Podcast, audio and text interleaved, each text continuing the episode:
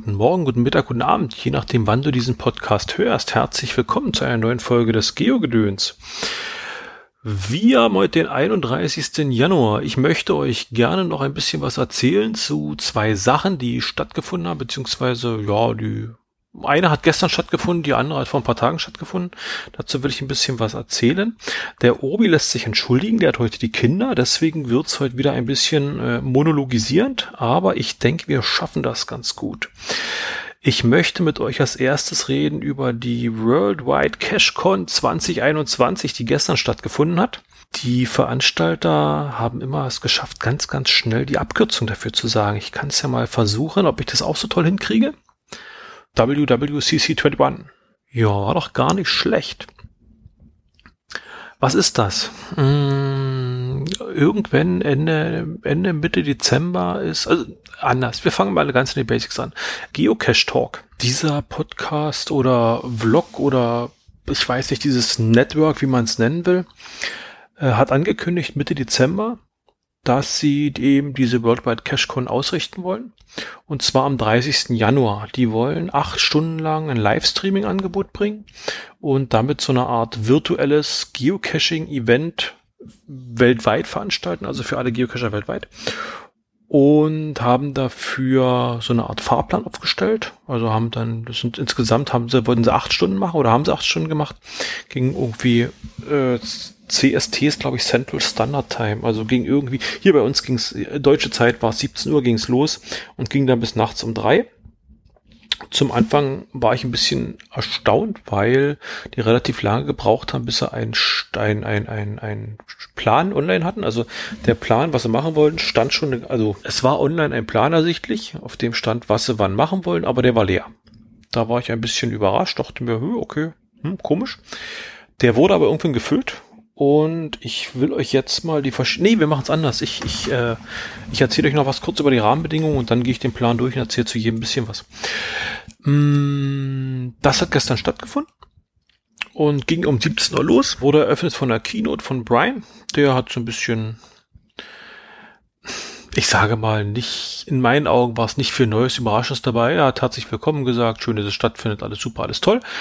Und was wohl, was ich interessant fand, war, dass er angekündigt hat, dass die Feierlichkeiten zum 20-jährigen äh, Groundspeak-Jubiläum, Geocache-Jubiläum, die vom letzten Jahr Covid-19 bedingt verschoben wurden auf dieses Jahr, ob die dieses Jahr stattfinden oder nicht, wollen sie wohl im März, April entscheiden.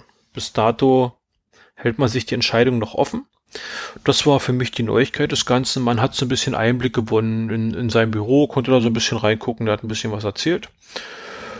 Und im Anschluss gab es eine virtuelle HQ-Tour. Also die haben mit einer Kamera und einem Guide mit, mit, Guide mit großer Groundspeak-Maske, mit großem Groundspeak hier Mund-Nasenschutz, die haben durchs HQ geführt und haben quasi das, was man vor Ort machen kann, wenn man das HQ mal besucht, haben eben gezeigt, äh, wie da was aussieht und haben so ein paar Sachen. Signal ist auch irgendwann rumgelaufen und hat sich da kurz blicken lassen. Ja, dann gab's das Reviewer-Panel. Ich habe nur mal reingeskippt. Es war wohl irgendwie, hatten sie eben verschiedene Reviewer. Ich glaube, so ein Geo Earthcache Reviewer war unter anderem dabei. Die haben so ein bisschen Sachen aus ihrem Alltag erzählt. Das gefolgt wurde es von einer Aktion über Geotours. Da haben sie, ich glaube, muss ich überlegen, die haben eine Geotour äh, im Osten oder Westen, das ist im Westen der USA, irgendwo zwischen Seattle und Kalifornien zwischendurch. Ist Oregon? Ich glaube, Oregon war's. Da haben sie irgendeine Geotour vorgestellt mit äh, der Geotour-Veranstalterin, beziehungsweise ich glaube, eine in Montana war auch dabei. Bin ich mir jetzt unsicher. Auf jeden Fall haben sie eben äh, eine Geotour-Verantwortliche in der, vor der Kamera gehabt, die hat ein bisschen erzählt, was man da alles machen kann, auf was man achten müsste und so weiter und so fort. Und im Anschluss haben sie noch über eine Geotour in Australien berichtet, Canberra, glaube ich, war's. Da haben sie ein bisschen was erzählt. Da haben sie lokale Community dabei gehabt. Dann gab's äh, das nächste, die nächste Stunde war gefüllt, äh, betitelt ist mit Geocaching during a Pandemic, also Geocaching während äh, der Pandemiezeit. Adventure Labs, Virtuals und Earth Caches, also die haben so ein bisschen ja, über die Cache-Arten informiert und haben so ein paar Beispiele gezeigt, hatten immer wieder ein paar Leute im Gespräch, die sich damit auskennen oder, oder auskennen sollten und haben da ein bisschen was äh, erzählt, haben auch eine gute Stunde gefüllt. Danach kam Geocaching is for everyone. Ich habe keine Ahnung, habe ich gar nicht mitgekriegt, was das sein sollte. Hier steht nur Geocaching is for everyone, Family, Kids, Disabilities. Ähm, ich denke auch wieder so eine Runde, eine Gesprächsrunde da äh, eben erklärt, was man so alles machen kann, wo so Schwerpunkte in dem Bereich liegen. Dann gab's ein Gadget-Panel. Ich würde behaupten, das war der Teil, wo so ein bisschen gezeigt wurde über Gadget-Caches, wie die gebaut werden, beziehungsweise hatten sie unter anderem äh, einen Herrn im Interview, einen namens Olaf. Jetzt überlege ich, wie ich habe den, ich habe vergessen, wie der heißt. Moment, das schlage ich nach. Ich erinnere mich irgendwas mit TH10KG oder so. TH10GT heißt er. Der wohnt irgendwo im Westen. Nein, irgendwo äh, südlich Hamburg, nördlich Lüneburger Heide, irgendwie sowas. Und baut da so Elektronik-Caches und hat relativ viel Favoritenpunkte. Ich glaube 1300, 1500 Favoritenpunkte bei 31 Caches. Also der scheint da doch irgendwie relativ gut dabei zu sein. Hm, wenn ich, ich hatte mal seine Cache-Liste mir so angeguckt. Also mir sagte der Name von dem Owner sagt mir gar nichts, auch die Cache sagt mir gar nicht. Das war jetzt nicht so was Gehyptes wie jetzt Lego Giraffe oder keine Ahnung. Aber bei ganz viel taucht in der Bezeichnung 9 Volt auf. Also ich vermute, oder 9V, also ich vermute, die 9 Volt Batterie wird da, wird da Pflicht für sein. Im Anschluss gab's dann dazu Geocaching Around the World. Ganz viele Fotos und Videos von irgendwelchen Cache-Trips. Äh, da ist mir das erste Mal so dieser, äh, wie heißt er, der Joshua Johnson, Geocaching-Vlogger, so ein, ein YouTuber. Den muss man, glaube ich, mögen. Also ich, ich er ist wirklich engagiert, macht relativ viele Geocache-Videos, reist weltweit rum, teilweise bezahlt, teilweise von sich selber, macht viele Videos und macht dann auf den Content. Ähm, ich weiß nicht, ob das so eine amerikanische Art der Unterhaltung ist, ziemlich viel Geschrei, Slapstick, Hektik, dann macht hat er so einen komischen Tanz irgendwie, dann der eiert immer so rum wie wie, wie Soldberg, diese komische Krabbe da und also, ich weiß ich nicht. Also ich glaube, man muss ihn mögen, aber er ist auf jeden Fall engagiert. Der hat relativ viel gemacht. Da war die Reise dabei, wie er irgendwo in, in Südkorea war. Dann war er mit Geheimpunkt unterwegs in, in Südamerika und solche Sachen. Also das haben sie in der Stunde gehabt. Dann kam eine Stunde Geocoins Trackables. Da hatten sie den, der war untertitelt mit Hound. Ich konnte mit dem erstmal gar nichts anfangen. Und dann habe ich aber gesehen, Geo Fox and the Hound oder sowas. Das sagt mir irgendwas aus der Coinsammelgeschichte. Also irgendwie, irgendwie ist der, ist der äh, popul äh, populär, also irgendwie ist der bekannt. Äh, ich habe dem wirklich interessiert zugehört, weil der viele, viele Sachen erzählen konnte aus dem, aus dem Coin-Business in Anführungsstrichen. Also die sind darauf eingegangen, was es so verschiedene Arten von Coins gibt für Herstellungsmöglichkeiten, was da alles rein ran kann und so weiter. Also das war wirklich sehr interessant. Und zum Abschluss gab es dann ein Konzert in Anführungsstrichen mit einem Typen namens Steve. Der ist irgendwie The Travel Bugs. Die Band sagt mir was. Die ist die, ja, ich würde behaupten, das ist eine niederländische Band oder verwechsel ich die jetzt? Der hat Songs geschrieben über Geocaching-Themen und hat die gestern mit der Akustikgitarre vorgetragen. Teilweise wurde er begleitet von einem anderen und da bin ich mir relativ sicher, der kam nämlich aus Belgien oder Niederlande, auf jeden Fall einen von den beiden Ländern. Und ähm, der gehört, glaube ich, zu den Travel Buxies. Und ich weiß nicht, ob das die gleichen sein sollen oder gleichen sind oder ob das was anderes ist. Die Travel Buxies auf jeden Fall sind zwischenzeitlich während, des, während der acht schon immer wieder aufgetaucht. Das ist eine Band, die covern äh, Songs der, der Weltgeschichte, sage ich mal, und, und dichten die um auf äh, Geocaching.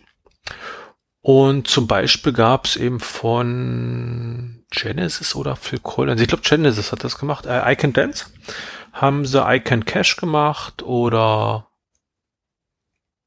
die anderen fallen mir jetzt gerade nicht ein. Aber es waren ein paar coole Sachen dabei. Die haben auch einen eigenen YouTube-Channel. Travel waren sehr interessant. Die haben zu jedem Video, haben sie, äh, zu jedem Lied haben sie auch ein Video gehabt und haben so ein bisschen das, äh, ich sag mal so, auch dann visuell umgesetzt. Und das hat mir sehr gut gefallen. Also es sind halt auch Klassiker der, der, der Weltmusik. Also das ist, glaube ich, nichts, wo man dann, wo man stoisch schützen kann. Die haben da schon das recht gut, äh, nee, die haben das nicht recht gut, die haben das super gemacht. Also das hat mir sehr gut gefallen. Ja, und dann waren die acht Stunden schon rum. Ich vermute, dass es im Anschluss, äh, also dieses dieses gesamte, dieses, diese gesamten acht Stunden werden wahrscheinlich bei YouTube landen. Die kann man sich mal angucken zum Durchskippen, ist vollkommen in Ordnung. Ich vermute mal, dass da auch ein paar Links auftauchen. Deswegen würde ich euch das ersparen in die Shownotes. Also ich verweise einfach mal darauf, guckt mal da in die Links. Äh, zwischendurch immer wieder Werbespots eingespreut oder eingestreut, unter anderem von irgendeinem Typen, der macht, glaube ich, so der verkauft so Designdienstleistungen oder auch T-Shirts oder so ein Krempel. Dann ist der Geheimpunkt wohl ein Sponsor gewesen. Der hatte mehrmals taucht er mit seinem Video auf. Allerdings hat er in dem Video, also das war, glaube ich, von der Zielgruppe war das Video äh, mehr der Laden, der quasi die Dienstleistung des Geheimpunkts einkaufen soll. Also ob das wirklich eine, eine ob, die, ob ein Geocacher wirklich die richtige Zielgruppe fürs Video ist, keine Ahnung. Was auf jeden Fall gemacht haben, was mir aufgefallen ist, die haben auch nochmal ihre ihre Reiseagentur, dieses Cacher-Reisen beworben.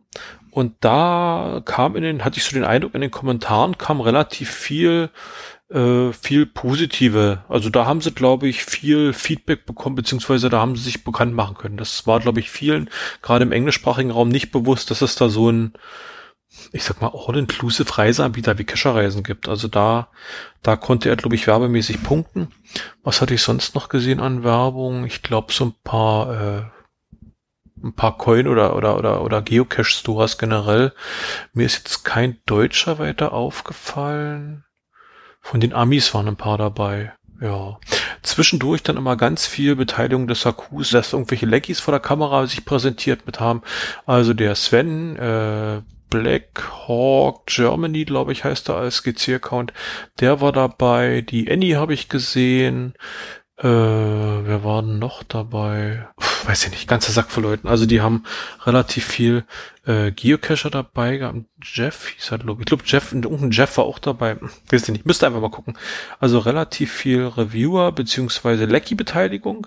Nee, Lecky ist nicht Reviewer. Eigentlich nur Lecky. Habe ich Reviewer gesehen? Ja, der Georip, der, der Aufgriffs-Reviewer, der war auf jeden Fall Reviewer. Den habe ich gesehen. Insgesamt ich glaube, es ist nichts, wo ich mich jetzt um 17 Uhr hingesetzt hätte und acht Stunden Fernsehen guckt dafür war eben, ist es, ist es schwierig für mich, die englische Sprache permanent, also es läuft fast alles auf Englisch. Ich glaube, bis auf Geheimpunkt, die hatten ihr Video in Deutsch, haben es aber Englisch untertitelt.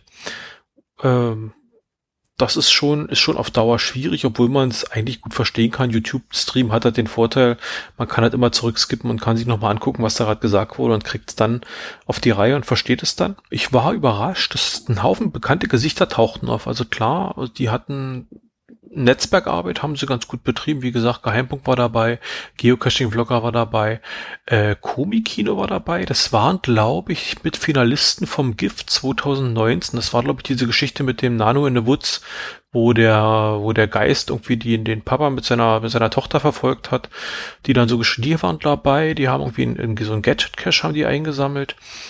Also das war schon, breit aufgefahren, viel Beteiligung weltweit.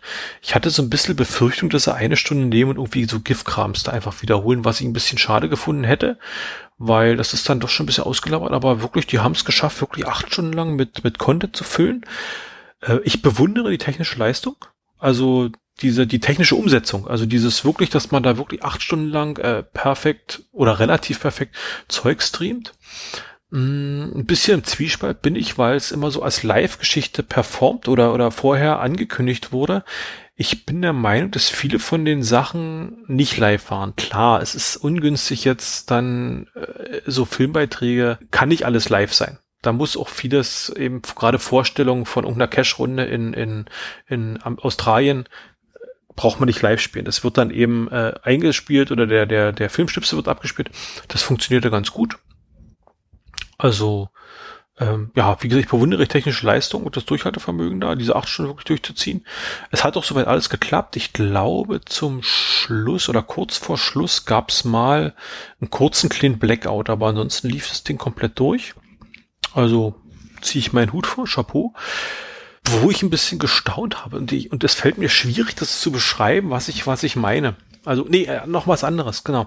Ähm, es war es hatte schon so ein bisschen diesen amerikanischen Unterhaltungsfaktor. Also das ist, es ist nicht, wenn ich mal doch Fernseh gucke, ist das nicht meine Art von Fernseh gucken. Also dieses, dieses ein Effekt, ein Highlight, äh, eines spektakuläres jagt das andere, äh, alle am Lachen und fröhlich und laut und so, boah, und so expressiv, sag ich mal, ist nicht unbedingt meine Art. Äh, aber ich denke, das hat wirklich so den, den, den, den amerikanischen Unterhaltungsgeist hat's wirklich gut getroffen. Die kommen ja auch daher, das ist ja, ist ja ihre Heimat. Mm, ich glaube, zur Höchstleistung hatten sie 1400 Views. Also man kann bei, bei YouTube kann man unten sehen im Stream, wie viele Leute zugucken. Die Höchstzeit, was ich gesehen hatte, waren 1400.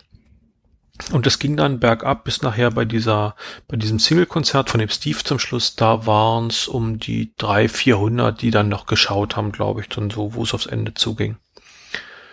Und dafür, dass der, der äh, Geocache Talk da irgendwie insgesamt nur 1800 Abonnenten in dem Channel hat, was ich relativ wenig fand für so viel Arbeit, wie die sie machen, war ich ein bisschen überrascht. Ich hatte irgendwann mal im, im Dezember, Ende Dezember, Anfang Januar, haben die ihren Livestream, ihren normalen Livestream gemacht. Und da bin ich irgendwie zufällig nachts reingestolpert. Also ich wollte gerade ins Bett gehen, da kam irgendwie die Meldung, hier ist noch das Livestream. Dachte ich mir, gucke ich mal rein. Und da war ich, ich glaube, mit zwei anderen, also waren drei Zuschauer insgesamt.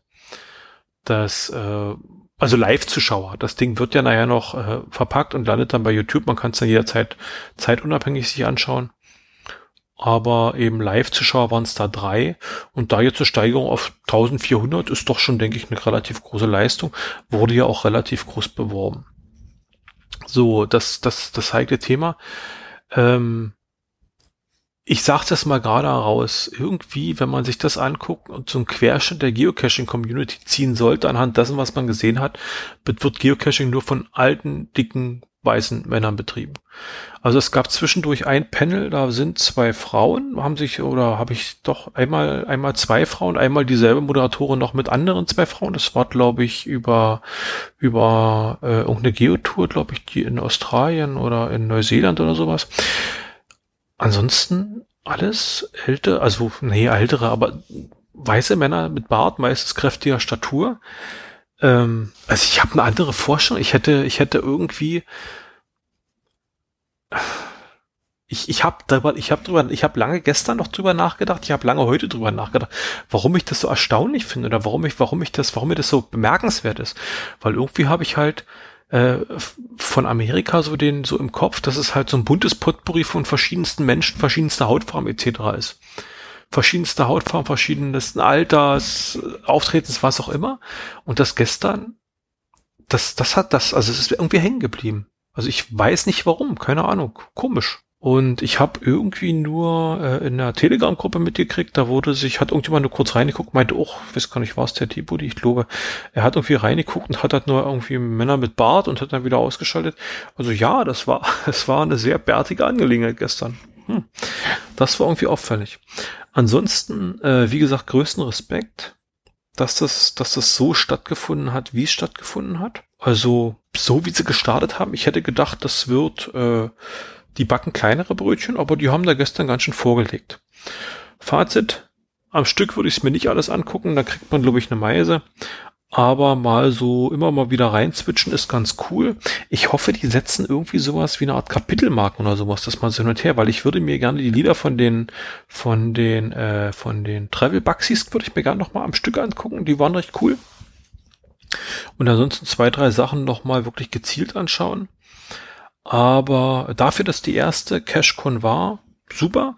Worldwide, mh, mm, die sind über die Kontinente ordentlich gehopst, auch in die Länder. Dann haben sie was aus Spanien gezeigt, hatten dann Spanier, der halt auch Englisch gesprochen hat und was erklärt hat. Dann waren sie mal, weiß ich, in Kanada, da waren sie mal irgendwo haben da was von gezeigt. Das war cool, aber so richtig dieses Worldwide-Feeling kam nicht rüber. Aber es ist wahrscheinlich schwierig, einfach kommunikativ, dass man da alle mit gut ins Boot holt. Ja, das dazu. Wie gesagt, ich packe euch auf jeden Fall den Link zu dem Geocache Talk in die Show Notes. Ich packe euch den Link zu dem YouTube-Video in die Show Notes. Da findet ihr alle Informationen, die ihr dazu noch braucht und könnt euch das selber nochmal angucken oder ein Bild von machen. Und dann habt ihr da einen Eindruck. So, dann gibt's einen harten Cut. Nee, ein harter Cut, so hart ist der Cut gar nicht. Denn einer der Hauptsponsoren oder einer der Sponsoren bei der von der CashCon war ja auch der Geheimpunkt, also beziehungsweise ja eben Daniel Flieger mit seinen mit seinen Unternehmen hier Geheimpunkt und äh, Kescherreisen. Sind mit beiden dabei oder mit Kescherreisen? Ich guck gerade mal auf die auf die offizielle Sponsorenliste, aber da sehe ich Geheimpunkt gar nicht. Oder bin ich blind? Nee, da sehe ich nur Kescherreisen. Naja, wie auch immer. Und der Daniel hat ja auch einen Podcast, 100 Sekunden äh, Geocaching Podcast. Und da hat er in der letzten Woche oder vor zwei Wochen, glaube ich, hat er sich mit äh, Randonautica beschäftigt und hat ein bisschen was darüber erzählt. In einer Folge hat er es kurz vorgestellt, in der anderen hat er was dazu beschrieben, äh, was dazu erzählt. Und äh, mich erreichten Fragen, beziehungsweise uns, uns haben Fragen erreicht. Ähm, wir hatten das Thema im September 2020 schon mal in, der, in unserer Telegram-Gruppe. Da wurde der Link mal reingehauen, beziehungsweise wurde gefragt, ob wir uns damit, ob wir dazu eine Folge machen wollen. Und meine Antwort damals war recht schnell, nö, weil ich der Meinung bin, dass das Thema gar nicht so viel Lust, äh, so viel hergibt. Ich habe damals nur ganz kurz geschrieben, habe ich mir angeguckt, aber da fehlt mir Inhalt. In drei Minuten wäre alles zu erzählt. Oder, und mir wurde nicht so richtig widersprochen. Da jetzt allerdings der Daniel damit angefangen hat und wie gesagt, wir kriegten halt ein oder zwei Nachfragen von Leuten, ob wir das nicht mal besprechen wollen. Ich vermute mal, das hat damit was zu tun. Äh, will ich das kurz tun? Randonautica, eine App, irgendwann Mitte letzten Jahres, glaube ich, in den App Stores aufgetaucht, äh, entstand eigentlich aus einer Reddit-Geschichte bei Reddit, das Forum der Foren äh, im Internet gab's äh, irgendwie ein, ein, wie heißt denn sowas? Unterforum? Ich glaube Unterforum. Unterforum. Da haben sich Leute verabredet und haben sich äh, zufällig Koordinaten zugeschickt, beziehungsweise Locations zugeschickt und haben sich eben gesagt, du geh mal dahin und erzähl mal, was du da, was du da so entdeckt hast. Und dieses Dahingehen war nicht, dass es an irgendwas gebunden war und es hieß so, geh mal dahin, wir gucken uns, da findest du irgendwas Spezielles, sondern so ein bisschen der Weg sollte das Ziel sein, beziehungsweise man sollte halt von der Erfahrung, von dem Abenteuer zehren auf dem Weg dahin. Das war denen wohl irgendwann zu öde, dann haben sie gesagt, gut, machen wir mal eine App und haben dann eben die App Randonautica kam dann, äh, abgeleitet von Randon, also äh, Random, Zufall und Nautica eben Nautik, Seefahrt, Nautik, Navigation irgendwo hin. Das Ziel der App ist es, oder erkläre ich erstmal das Mystische? Nee, wir machen erstmal das Ziel. Man lädt sich die App runter, loggt sich ein und äh, sagt, mach mal und dann schlägt mir die App einen Punkt irgendwo, beziehungsweise die App lokalisiert, wo ich auf der Erde gerade bin. Ich sage, mach mal und die App schlägt mir irgendwo in meinem, in einem bestimmten Umkreis. Ich glaube, ich kann den vorher noch angeben. Ich glaube, ich kann sogar vorher noch bewerten, ob die, ob ich was Leichtes haben will oder was Schwieriges. Die App schlägt mir was vor und mein Ziel ist es eben dahin zu gehen und irgendwas dahin auf dem Weg zu erleben dieses, äh, das, das Ziel, die, die, die Selektion des Ziels ist zufallsbasiert. Also die wird irgendwie zufällig basiert, wird irgendwie zufällig ermittelt. Es entsteht oder es, es gibt eine Hintergrundstory, die hat sich wohl der Macher der App irgendwie ausgedacht und ach, das ist, das ist ein, das will ich vorlesen, das ist ein Gelaber, nicht, dass es nachher heißt, nicht, dass es nachher heißt, ich hätte da irgendwas. Hm, ich habe bei Deutschlandfunk Kultur habe ich einen Beitrag darüber gefunden die schreiben, die App, also die Eigenaussage der App geben sie quasi wieder. Die App zapft dafür einen leistungsfähigen Quantenzufallsgenerator an der Australian National University in Canberra an. Der funktioniert mit Laserstrahlen im Vakuum irgendwie. Und wir können ihn beeinflussen nur mit unserer Gedankenkraft, glaubt der Randonautica-Chef Joshua Lengfelder. Und dann gibt es ein Zitat von ihm. Es wurde im Laborversuch nachgewiesen, dass unser Bewusstsein eine Rolle spielt. Menschen, die viel meditieren, können Zufallsgeneratoren beeinflussen, sagt Lenkfelder. Die Energie folgt dem Fokus. Das findet sich seit tausenden Jahren in der Mythologie. Was du suchst, wirst du auch finden. Also wir sind ja in so einer Art Schwurbel, Schwurbel, Quatsch, Gacke, irgendwas, der erklärt hier, daran liegt das, deswegen funktioniert das. Ähm, die haben ein bisschen, haben später noch beschrieben, die einzigen Quantencomputer, die aktuell funktionieren, stehen irgendwo bei Google und Co. bei den Großen und so richtig funktionieren oder weiß man auch nicht so richtig, wie die funktionieren, ob die funktionieren. Alles so ein bisschen fragwürdig. Aber es ist relativ wahrscheinlich, dass Rendonautica, dass die Rendonautica-App nicht auf einen Quantencomputer zugreifen kann, um irgendwas zu generieren.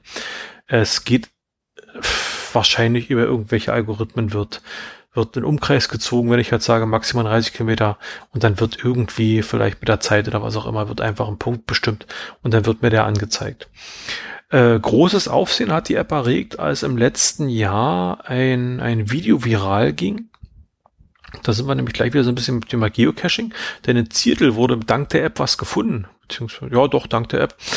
Da wurden nämlich ein paar Randonautica-Spieler losgeschickt, die sollten irgendwo einen Ort erkunden. Als sie da hinkommen, landen sie an irgendeinem Strand und da liegt ein Koffer mit Leichenteilen. Witzigerweise ist es bei vielen dabei, ja, ist wohl Randonautica war wohl bei TikTok und Co. ganz beliebt. Das sind, heißt, es sind viele mit einer Kamera losgezogen und haben das, was sie eben, ihren, ihren Erlebnistrip auch live gefilmt. Und das sorgt natürlich dann für Aufregung oder für Aufregung. Das hat so ein bisschen der App so eine Art Gruselfaktor verpasst. Also plötzlich waren aller Munde, ja, das ist eine App, die führt dich zu ganz gruseligen Orten oder irgendwas. Ähm, sehe ich nicht so. Also ich denke nicht, dass das, diese App führt dich einfach irgendwo hin und dadurch, dass du sensibilisiert bist, da irgendwie was Besonderes zu sehen, was Besonderes zu entdecken, achtest du besonders drauf und entdeckst dann Wahrscheinlichkeit, wahrscheinlich auch irgendwas. Also ich habe eine Rechnung gefunden bei badango.eu, ist irgendwie ein Blog oder sowas der, das fand ich ganz gut, das fand ich ganz gut gerechnet. Der geht davon aus, dass diese, dass diese App, also er weiß, dass die App in den Millionen mal runtergeladen wurde. Er spekuliert jetzt mal davon, dass 80 Prozent nicht mal ausprobieren, also bleiben 200.000 Nutzer übrig, die mit der App suchen gehen. Das würde bedeuten, wenn von diesen 200.000 Usern nur 0,1 Prozent wirklich was Ungewöhnliches finden, also irgendwie ein, ein häss besonders hässliches Grundstück oder einen zweiköpfigen Hund oder keine Ahnung. Also nur 0,1 Prozent dieser 200.000 Nutzer, dann sind es schon 200 Fälle davon. Und dadurch, dass halt viele davon mit Kamera oder mit, mit Videofunktionen rumrennen und ihr Abenteuer filmen, hat man natürlich relativ schnell in der, in der Social Bubble jetzt mal Videos, oh, Randonautica hier, da wirst du zu tollen Sachen, die, die, die 199.800 ungelösten Fälle oder beziehungsweise Ereignislosen äh, suchen, die tauchen da in der, in der Beziehung natürlich nicht auf. Mm, das sieht man auch in den Bewertungen. Also wenn man in die App Stores guckt, die Bewertung ist relativ, ist relativ eindeutig, also so, so, so polarisierend. Entweder ist man dafür oder man ist dagegen. Das Ding hat 53.000 Bewertungen. Und äh, ich sag mal, es gibt ja diese 5-Sterne-Bewertung. Hm, kann man sich das anzeigen, dass mir vieles konkret sind? Nee, leider nicht. Aber äh, die Sterne 2, 3, 4 sind relativ zu vernachlässigen. Entweder mag man die oder man mag die nicht. Und ich glaube, so ist es auch, wenn man losgeschickt wird. Entweder hat man eben Glück und entdeckt gerade zufällig Nessie, die irgendwo rumdümpelt, oder man hat halt Pech und latscht halt bei Oma Gerda durch den Hinter, durch den Garten und fertig. Aber dann wird Oma Garda wahrscheinlich sauer und haut jemand und dann hat man auch wieder was Besonderes erlebt. Also, das ist so ein bisschen, so ein bisschen äh, zwiespältig. Ja, ähm, der, der, das, äh, das Deutschlandfunk Kultur, die haben so eine schöne Zwischenüberschrift dabei gehabt. Geocaching für Arme. Hm, jein. Finde ich nicht. Also, ja, man kriegt Koordinaten, geht zu den Koordinaten hin. Aber Geocaching ist ja, man findet an den Koordinaten auch garantiert was. Also wenn die Dose nicht weg ist, man findet halt eine Dose. Und Randonautica ist, man geht halt hin und der Weg ist das Ziel. Man hat quasi schon ein ähnliches Spielsystem wie Geocaching, aber es ist halt nicht Geocaching. Das ist wie zu sagen, Handball ist wie Fußball, weil es mit dem Ball gespielt wird. Das ist Quatsch. Also es ist ganz unterschiedliche Regeln, ganz unterschiedliche Gruppenstärken und so weiter und so fort. Deswegen finde ich es ein bisschen finde ich es ein bisschen unpassend, das wirklich eben mit Geocaching zu vergleichen. Ja, und ich glaube, jetzt habe ich schon wesentlich länger als drei Minuten darüber geredet.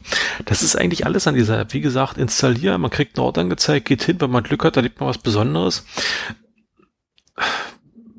wenn ich das Ganze haben will, ohne eine App runterzuladen oder was auch immer, ich nehme mir eine Karte von dem Ort, wo ich wohne, von dem Landkreis, wo ich wohne, hänge die an die Tür, schmeiße ein Dartfeld drauf, wo der Dartfeld landet, ist mein Ort, ich gehe dahin. Ich habe dasselbe, muss keine App installieren, verballer keine Rechenleistung, weiß, wo ich hin muss und dann geht dasselbe los. Also es ist halt, es ist halt wirklich eine random, eine, eine Zufallsgeschichte, eine random Geschichte ja, das war, das war eben der Punkt, warum wir eben gesagt haben, Geogedöns, wir machen noch über keine extra Folge. Hat sich ja nur erübrigt aufgrund der Nachfrage. Ähm, wenn ihr möchtet, ich setze euch den Link für Randonautica, setze ich euch in die Shownotes. Ich würde auch netterweise den Bericht vom Deutschlandfunk Kultur dazu packen, verlinken. Ich würde, äh, naja, die Seite sieht mir nicht so seriös aus, aber da sind ein paar Bilder, könnt ihr euch ein bisschen was angucken.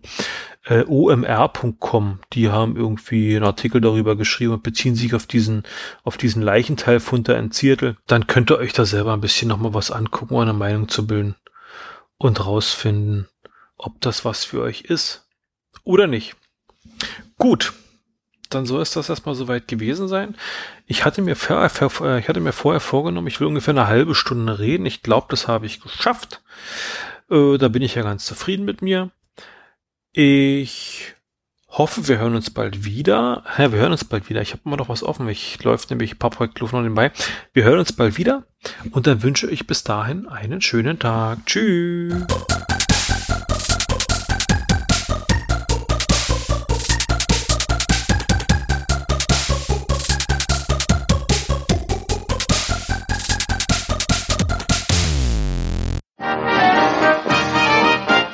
Eine Produktion des Podcast Imperiums.